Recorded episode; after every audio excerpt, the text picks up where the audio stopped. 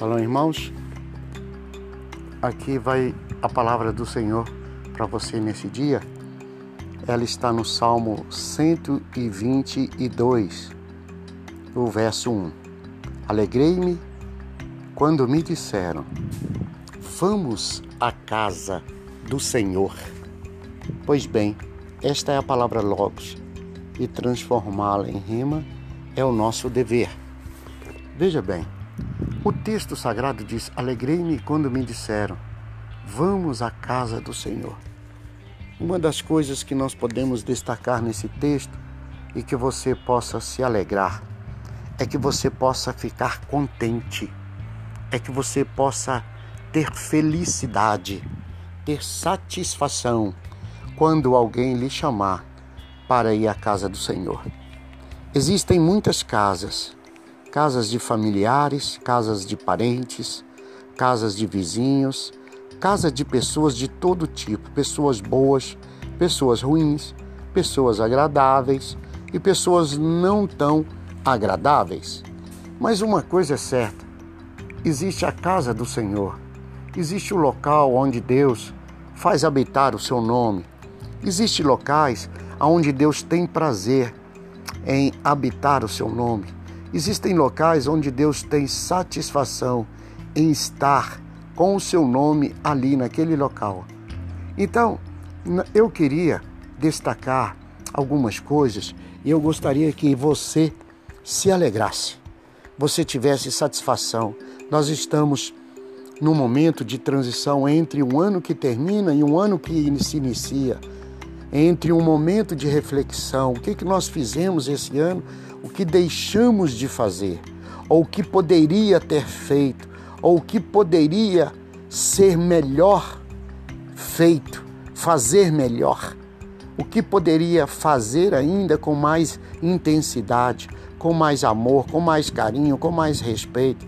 Quantas coisas e quantas vezes deixamos de respeitar, de fazer, quantas vezes deixamos de amar, Quantas vezes deixamos de praticar o amor? Deixar de amar é deixar de praticar o amor. O amor não pode ficar apenas na mente humana.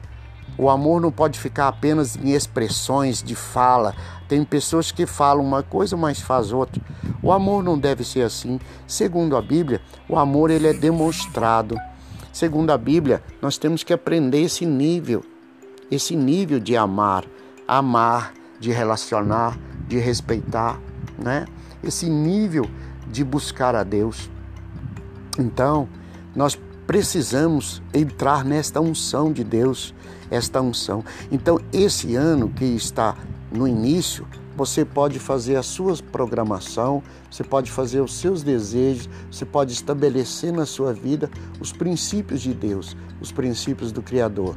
E daí você vai colocando estes princípios, você vai começando a praticá-los, você vai começando a colocar esses desejos de servir o Eterno, de buscar a Ele, de ser um instrumento nas mãos dele, de ser alguém que vai ser um instrumento nas mãos do Criador.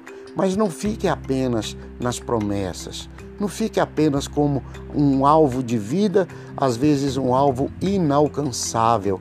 Não fique apenas nesse nível racional, nesse nível mental. Seja praticante, não sejais apenas ouvinte da Escritura, mas seja praticante. Sai do nível Logos e vá para o nível Rema, para a glória de Deus, para louvor de Deus.